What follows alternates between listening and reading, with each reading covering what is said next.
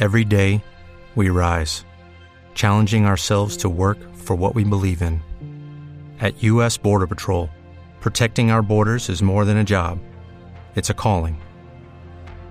Agents answer the call, working together to keep our country and communities safe. If you are ready for a new mission, join U.S. Border Patrol and go beyond. Learn more at cbp.gov/careers. With Lucky Land slots, you can get lucky just about anywhere. Dearly beloved, we are gathered here today to. Has anyone seen the bride and groom? Sorry, sorry, we're here. We were getting lucky in the limo and we lost track of time. No, Lucky Land Casino, with cash prizes that add up quicker than a guest registry. In that case, I pronounce you lucky. Play for free at LuckyLandSlots.com. Daily bonuses are waiting. No purchase necessary. Void were prohibited by law. 18 plus. Terms and conditions apply. See website for details.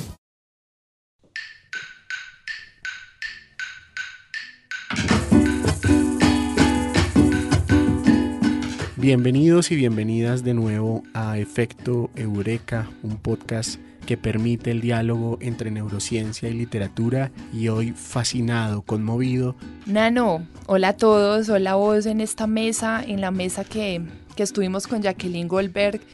Sobraron muchos momentos de suspiros, sobraron miradas conectadas de diciendo, wow, esto, ¿qué es esto que nos está diciendo esta mujer? Cami, fue una de las experiencias más conmovedoras que he tenido escuchando a una persona que hace conocimiento. Muchas veces el conocimiento se asocia como con un saber frío, con un saber pasivo, pero ese fue todo lo contrario, fue un momento muy emotivo y muy desgarrador, pero también muy iluminador sobre las formas en las que el sufrimiento humano genera creación, genera lucidez. Así es, Jacqueline es una poeta venezolana, hablamos de muchos de sus textos, leímos algunos de sus textos, en especial de su obra Cuarto de Temblores, que tiene que ver con la enfermedad que tiene Jacqueline, pero que ella misma nos contará en este capítulo nano. Este tren no para, sigue moviéndose. Este tren no para. Jacqueline además introdujo una noción de revolución, de Sí. un montón de categorías muy, muy básicas, ¿no? Como si la enfermedad solo fuera sufrimiento. Evidentemente ella nos muestra otros caminos, Cami. Así es, este podcast es posible gracias a nuestra alianza y colaboración con el Laboratorio de Cognición, Neurociencia y Contexto de la Universidad Javeriana y es producido y realizado por la HJCK. Bienvenidos y abran sus corazones a esta hermosa, hermosa conversación.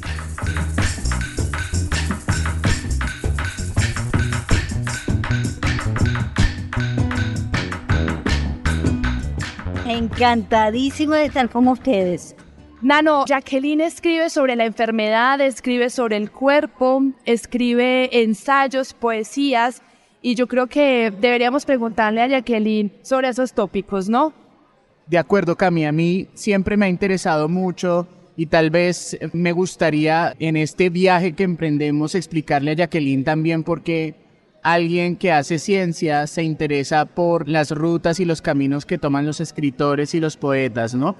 Y es que yo entiendo que los escritores y los poetas en general hacen uso de metodologías muy complejas y humanas para entender las tensiones humanas, para entender las pasiones humanas, los sufrimientos humanos, las luchas humanas, de una manera distinta, pero al menos llegando al mismo objetivo que es intentar comprendernos. Esa también es mi motivación como científico, comprender la naturaleza humana, comprender sus tensiones y las formas de resolución. Y en ese sentido me ha interesado mucho, Jacqueline, leer algunos de tus versos sobre la enfermedad y el vínculo que la enfermedad tiene con una subjetividad que por momentos me parecía cercana a la infancia, que me parecía conectada como con unos vínculos primarios. Me encantaría, Jacqueline, si te parece que habláramos un poco de eso. Sí, yo estoy muy interesada como lectora y como escritora en estos temas porque creo que la ciencia no ha terminado de poner la mirada en lo que dice el paciente, el padeciente. Y el escritor tiene justamente las herramientas creativas, bueno, para explicar lo que el cuerpo está diciendo, que a veces en una consulta médica no, no te dejan decirlo todo ni, o no confían en que esos síntomas y ese lenguaje del cuerpo está diciendo cosas más allá de un examen, más allá de una mirada que pueda dar en mente. Y me ha pasado. Entonces, bueno, nada, me, me interesa mucho porque además tengo una condición, eh, tengo distonía mioclónica desde muy niña y el cuerpo es un elemento muy presente en toda, o sea, desde que empecé a escribir de niña. Hay algo que me interesa mucho, yo intento saltar en este momento de algo que has mencionado, Jacqueline. Cuento a nuestros oyentes y te cuento, yo también soy médico y soy psiquiatra. Y uno de, las grandes, los, de los grandes retos que tenemos como psiquiatras es intentar ver las personas en los trastornos, comillas, o en los padecimientos. Y muchas veces cometemos el error de creer que todas las personas tienen la misma depresión o que todas las personas tienen la misma preocupación y que todas las personas tienen la misma ansiedad que se corresponde con unos criterios y unos manuales que de alguna manera determinan, clasifican y de alguna manera categorizan y seleccionan a la gente por ciertos atributos. Pero cuando uno hace un esfuerzo e intenta hacer una buena psiquiatría, es importante escuchar cómo el lenguaje del paciente logra narrar esa forma de la depresión o logra narrar el sufrimiento o las luchas. Y ahí aparece otro nuevo encuentro, ahí aparece otra nueva ruta del lenguaje. Y quería preguntarte por eso, por cómo es un lenguaje que habla también desde la distonía, cómo se construye un lenguaje o cómo construiste tú tu lenguaje a partir de tus propias experiencias. Nos compartes esto sobre lo que te ha pasado, sobre tus vivencias y me interesa mucho cómo tu experiencia subjetiva también ha modificado o de alguna manera inundado también tu lenguaje. Creo que hay un escritor que además tiene una condición de salud no, no estoy segura que logra explicar, verbalizar frente a un médico, incluso en un psiquiatra, con un psiquiatra y con un proceso. Siento que el proceso que, que toma el lenguaje en esa oralidad frente al desconocido, al otro, es muy distinta a, la que toma, bueno, el lenguaje en la soledad el lenguaje en la página, en la pantalla en blanco, donde dice si borras, quitas y el color indica, bueno, qué quiero y qué puedo decir. Creo que son dos espacios de comunicación de las condiciones de salud completamente distintas y que creo que deben unirse. Bueno, en psiquiatría es muy normal, la psicología también, pedir al paciente que escriba pero cuando es un escritor, digamos, ya profesional, ahí hay una materia riquísima. Y hoy tenemos mucha conciencia de eso. Y hay muchísimos escritores en nuestra lengua, además, en la literatura latinoamericana, que, están escribiendo sobre eso. Llámese embarazo, llámese fibromialgia, condiciones como la mía, enfermedades crónicas, Jacqueline, dijiste algo al principio que me llama mucho la atención porque en una conversación también con la escritora mexicana Guadalupe Netel me dijo que desde muy niña se sintió muy rara de habitar un cuerpo, sobre todo un cuerpo enfermo, un cuerpo que se desbordaba, un cuerpo deforme, ¿no? Y yo quisiera que me contaras esas primeras sensaciones tuyas de niña, porque ahorita vamos a leer además un poema del cuarto de temblores sobre esa niña que dice no quiero ir al colegio, me escondo, pero igual me encuentran para llevarme al colegio y descubrir que uno habita un cuerpo, un cuerpo además que no está clasificado en lo que debería ser entre comillas normal.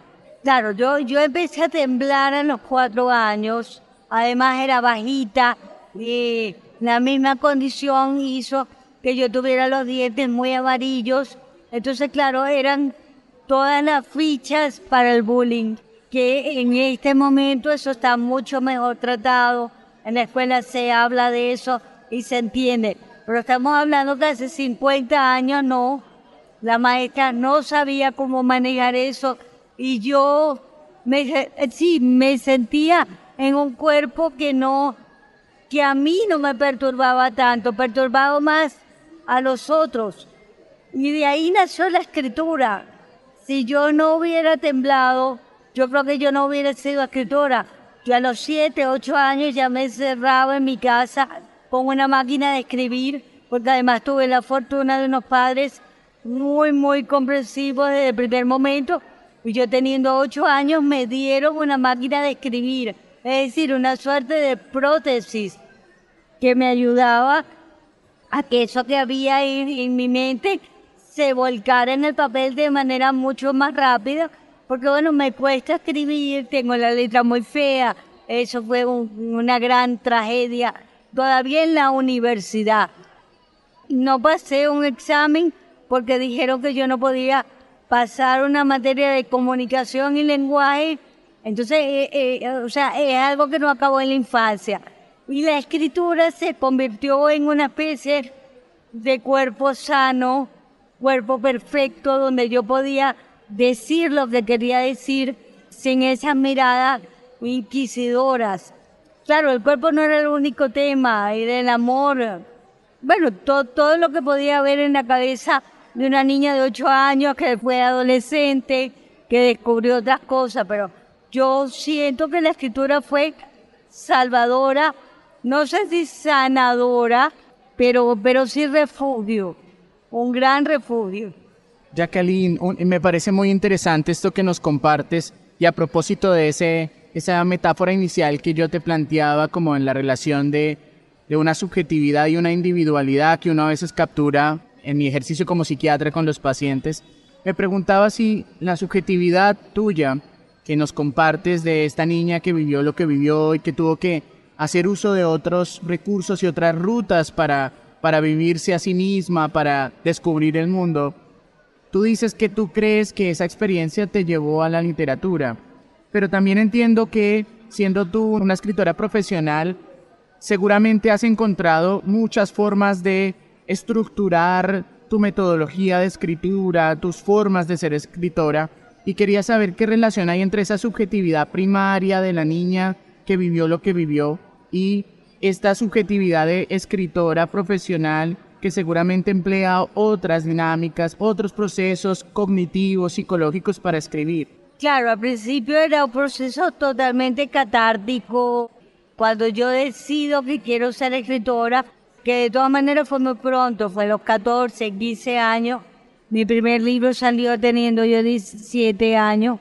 Entonces, claro, ya ahí deja de haber inocencia, uno empieza a saber cuándo el cuerpo pide la escritura, en qué momento, eh, cómo. Bueno, hay estrategia del lenguaje. Y más que yo escribo en muchos géneros, pero me interesa en la poesía y el lenguaje poético, digamos, llevado incluso mucho al más verso que se piensa como poema. Entonces ahí hay una obligación de, de que el lenguaje se vuelva muy concreto, que se vuelva otro cuerpo para transmitir lo que quiere transmitir. Yo creo que para cerrar este primer bloque es creo que queda perfecto este poema o digamos texto poético de Jacqueline y voy a leerlos a continuación. No quiero ir al colegio, tengo seis años. Los niños se burlan de mis dientes amarillos, pero sobre todo de mi temblor. Dicen cosas espantosas, me bajan las bragas, me encierran en el armario. Una mañana anuncio a mi padre que no voy al colegio. No intenta convencerme. Nos asomaremos a nuestro nuevo apartamento, aún en obras. Subimos seis pisos por escaleras a oscuras. Huele a cemento y pintura. Nuestra casa será inmensa, luminosa, con una habitación y un baño para mí. Luego mi padre me conduce dócilmente al colegio. Ya nada importa. Hay un lugar donde esconderme, temblar a mis anchas y un día comenzar a escribir. Yo creo que esto nos da pie además porque nos sirve de puente este poema. Termina de como de solidificar lo que ambos dijeron y crean el poema, crean esta nueva casa, ese nuevo cuerpo sano. Y en ese nuevo cuerpo sano también hay un nuevo lenguaje. Todo cuerpo requiere un lenguaje, ¿cierto? Y hay una parte, un tópico del lenguaje, Jacqueline y Nano, que a mí me interesa mucho y es el tema del lenguaje que habla de las ruinas. De un cuerpo que estaba en ruinas, que es el cuerpo que uno posee, hablado en un cuerpo nuevo y bueno como la poesía. Entonces quisiera que abordáramos la ruina, Jacqueline, como un tópico poético y también como un tópico de un cuerpo enfermo. Sí, la literatura busca desmenuzar lo que parece estar completo. Y cuando uno está, digamos, atento a escribir sobre estos temas, hay una manera, una mirada muy minuciosa, de, de microscopio, obsesiva incluso. Bueno, por entender, porque finalmente la literatura y la poesía es una manera de comprender, comprender el mundo, el que está afuera y el que está dentro, y cuáles son esos mecanismos que hacen que el cuerpo funcione para que se comunique con ese mundo exterior. Y además en mi caso fue muy particular que para mí la escritura en el sentido físico era dolorosa, era difícil. Sin esa máquina de escribir, yo no hubiera podido escribir. O sea, yo no hubiera podido ser una escritora del siglo XIX con pluma y tinta. Y creo que si hubiera tenido una computadora, hubiera hecho muchísimas cosas más. Digamos, hubiera sido mi primer instrumento de, de escritura.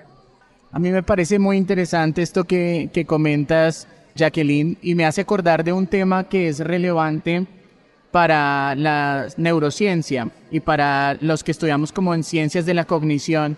Y es un tema que se ha denominado como cognición extendida. Y es un poco esto que dices de las teclas de tu máquina de escribir se habían vuelto como una máquina articulada a ti que te permitió sacar tu lenguaje.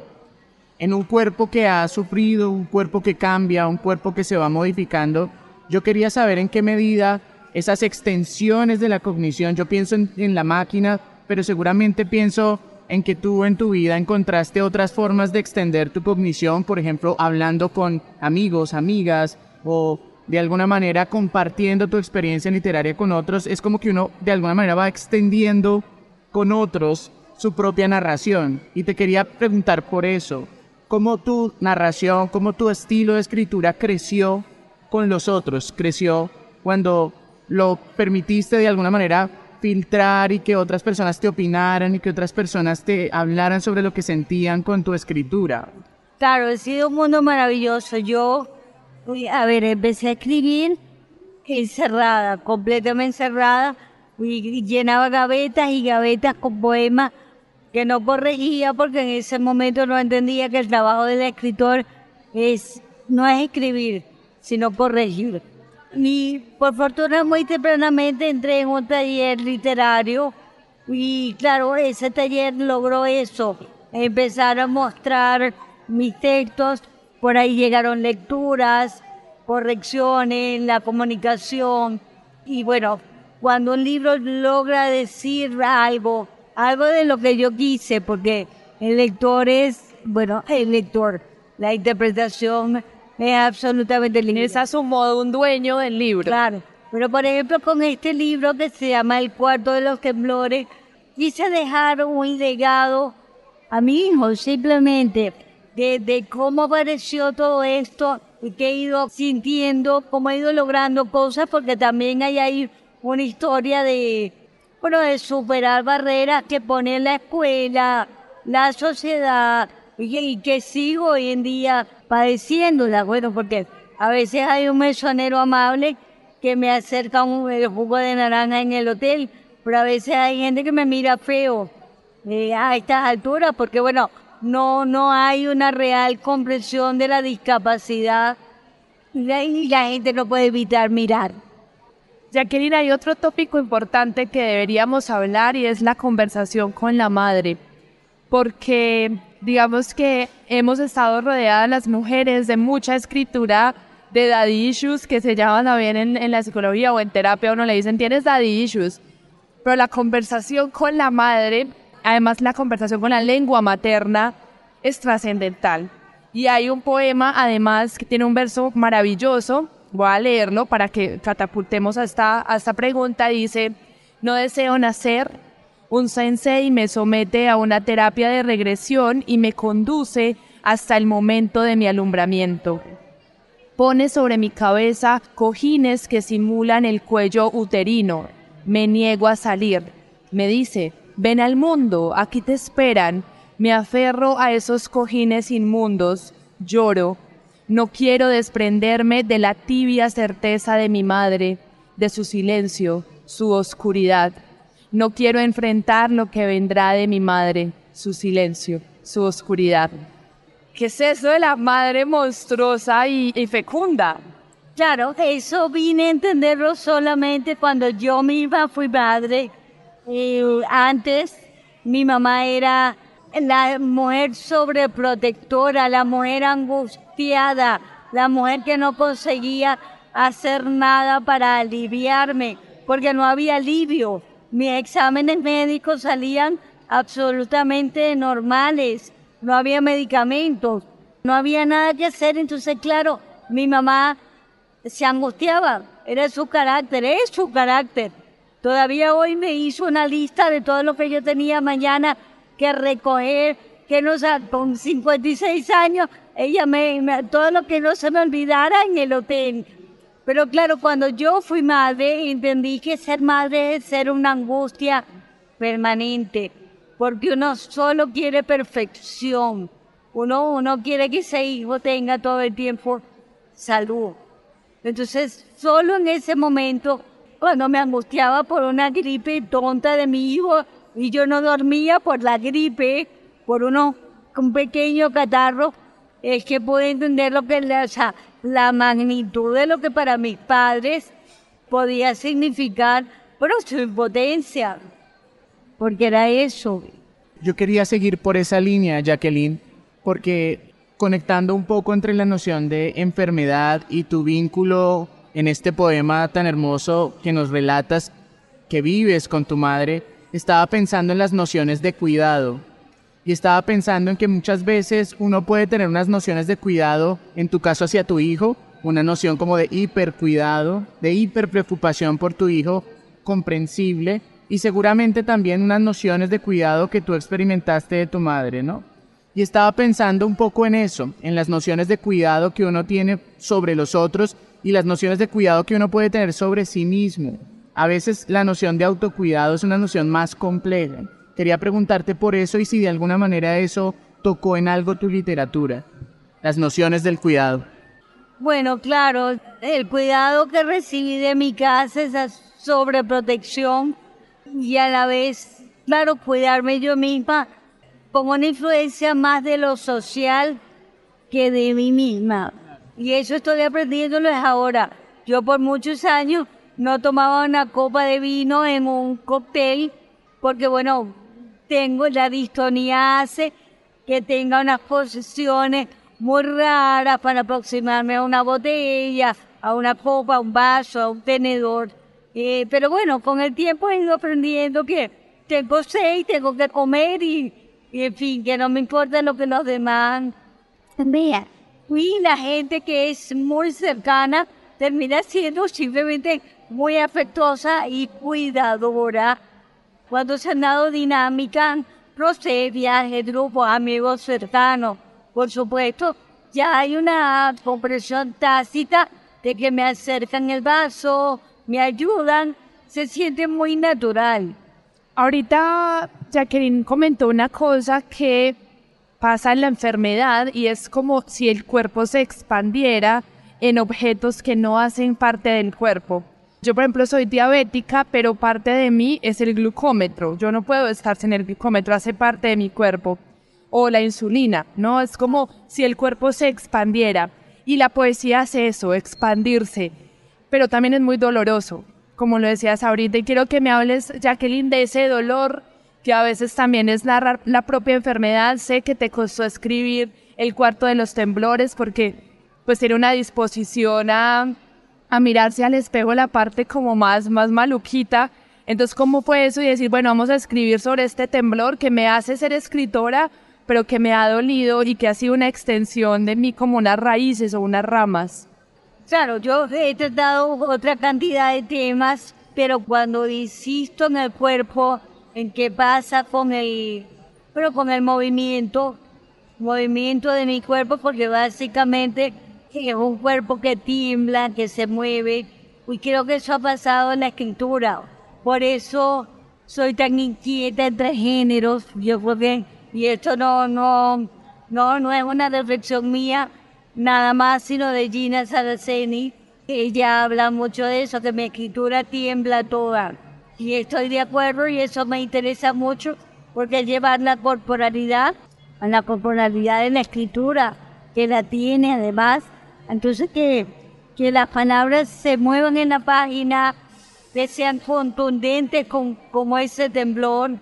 Nada de esto lo hago demasiado consciente, pero está ahí y creo que por fortuna muy rápidamente yo perdí, digamos, la vergüenza, el pudor para hablar de esto. Bueno, porque esta soy yo, cada quien habla de sus circunstancias, creo mucho en el yo, aunque se ficcionalice en algún momento, pero me interesa ese yo, y ese yo es una mujer que tiembla, que tiene impedimentos, que ha logrado cosas, y no me importa escribirla, porque además creo que en algún momento eso puede servirle a alguien que tenga esa misma condición o cualquier otra. Y está bien, la literatura no está obligada a nada, no tiene una función. Ah, ya, ya dirán que sí, pero de eso se encargan los críticos, los historiadores. Pero el escritor propiamente no está pensando que la, la literatura tiene una función social, política, clínica. Es testimonio, es testimonio de lo que somos los seres humanos. Y bueno, y somos mucho más iguales de lo que creemos. Y bueno, si a alguien algo le dice esto que yo escribo, ya me doy por servida.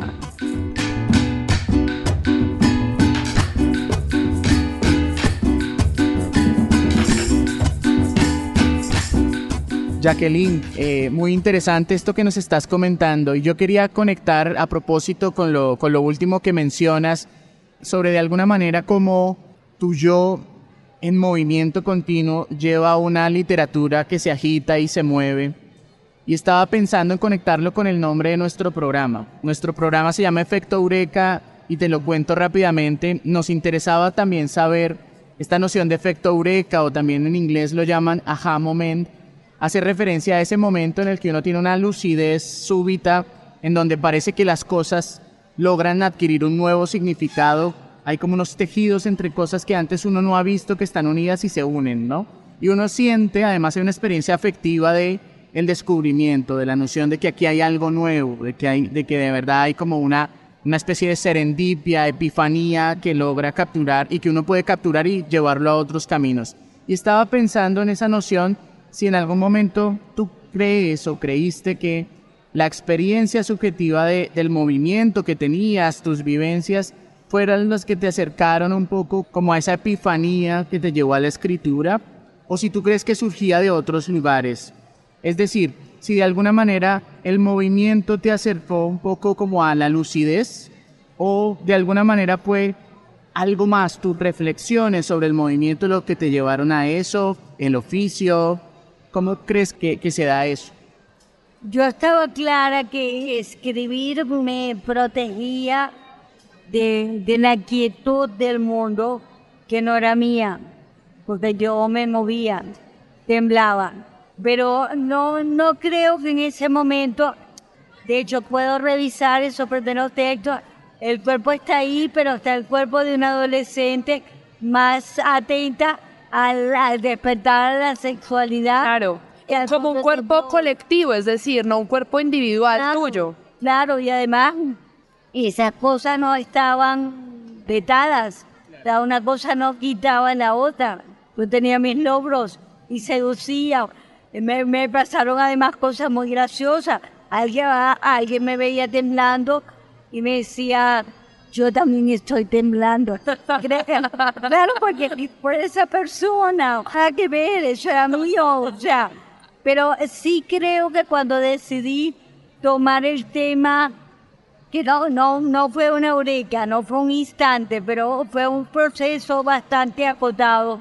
Cuando decidí que yo quería escribir sobre la enfermedad, que quería indagar sobre eso, sobre la mía, y en general a mí me interesa mucho el cuerpo, leer libros de anatomía, me encanta con las palabras médicas, las palabras del cuerpo, clavícula, me parece una palabra bellísima, el hueso sesamoideo, me parece precioso. Entonces ahí hay una cantidad de recursos que ahí sí dije, esto es un camino y quiero tocarle. He hecho, he escrito poesía que bueno, que ha abordado diferentes temas que tienen que ver ya no solo con el temblor, de pronto con el climaterio, la menopausia, lo que tiene que ver con mi edad, bueno, con, el, con la vejez, el cuerpo que va envejeciendo, en algún momento fue la maternidad. Se nos está acabando ya el tiempo, en efecto, Eureka Nano siempre es muy cortico. Es cortico, es cortico.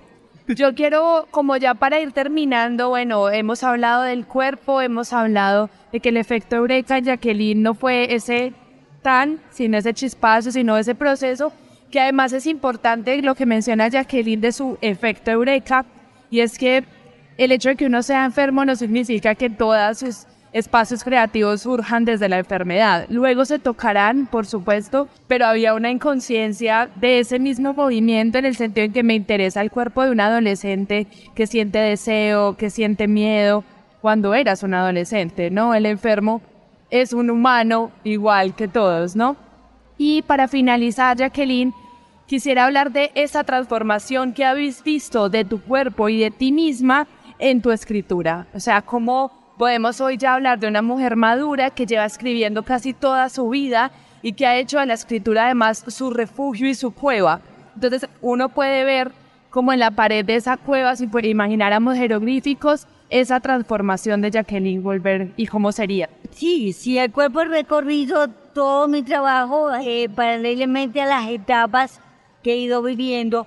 Lo del temblor yo prefiero llamarlo condición y no enfermedad, para diferenciarlo de otros momentos. El año pasado tuve un cáncer, eso sí es una enfermedad. Claro. Ya estoy escribiendo sobre eso. Bueno, porque me interesa comprender.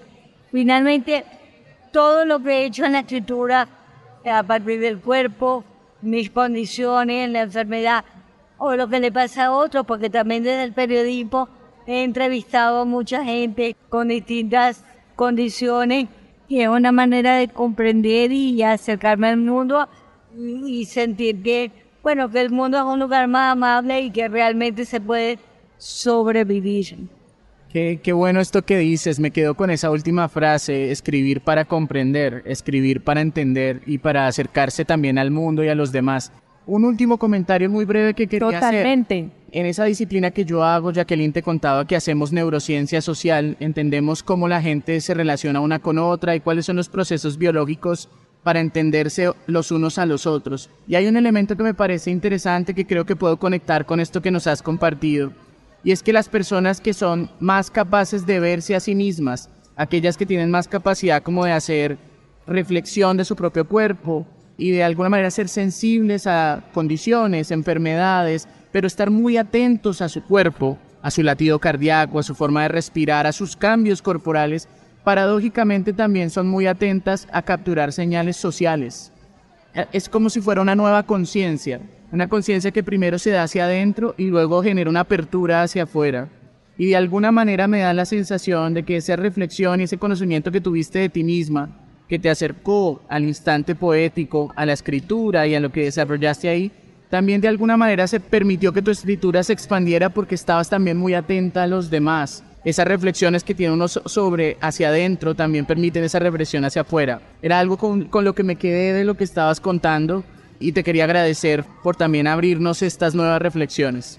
No, nada, soy yo la agradecida, encantada de estar aquí y a la borde para futuras oportunidades. Nano, muchísimas gracias por estar conmigo en este podcast que cada vez como que terminamos más sorprendidos, ¿no? Muchas nuevas ideas, muchas cosas interesantes para desarrollar más viajes.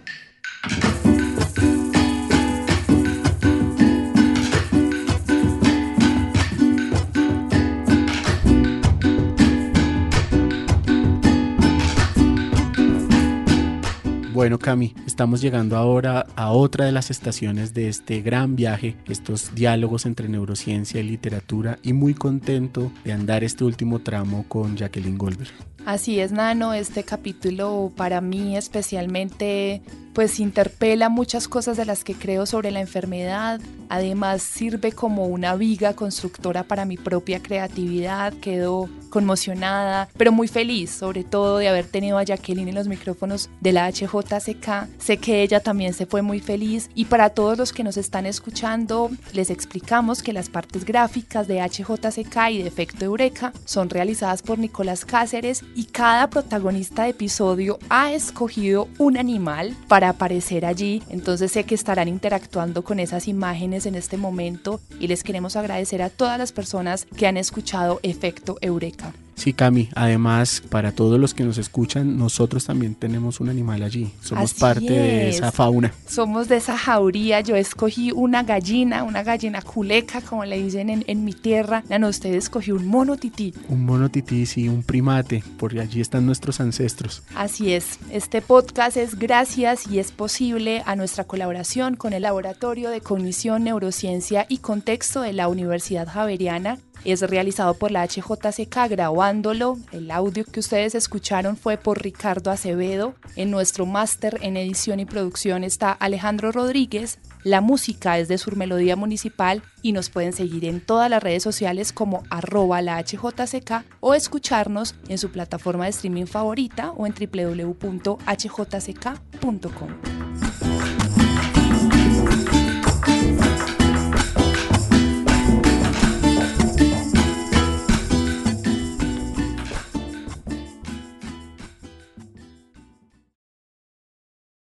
Hello, it is Ryan, and we could all use an extra bright spot in our day, couldn't we? Just to make up for things like sitting in traffic, doing the dishes, counting your steps, you know, all the mundane stuff. That is why I'm such a big fan of Chumba Casino. Chumba Casino has all your favorite social casino style games that you can play for free anytime, anywhere with daily bonuses. That should brighten your day a little.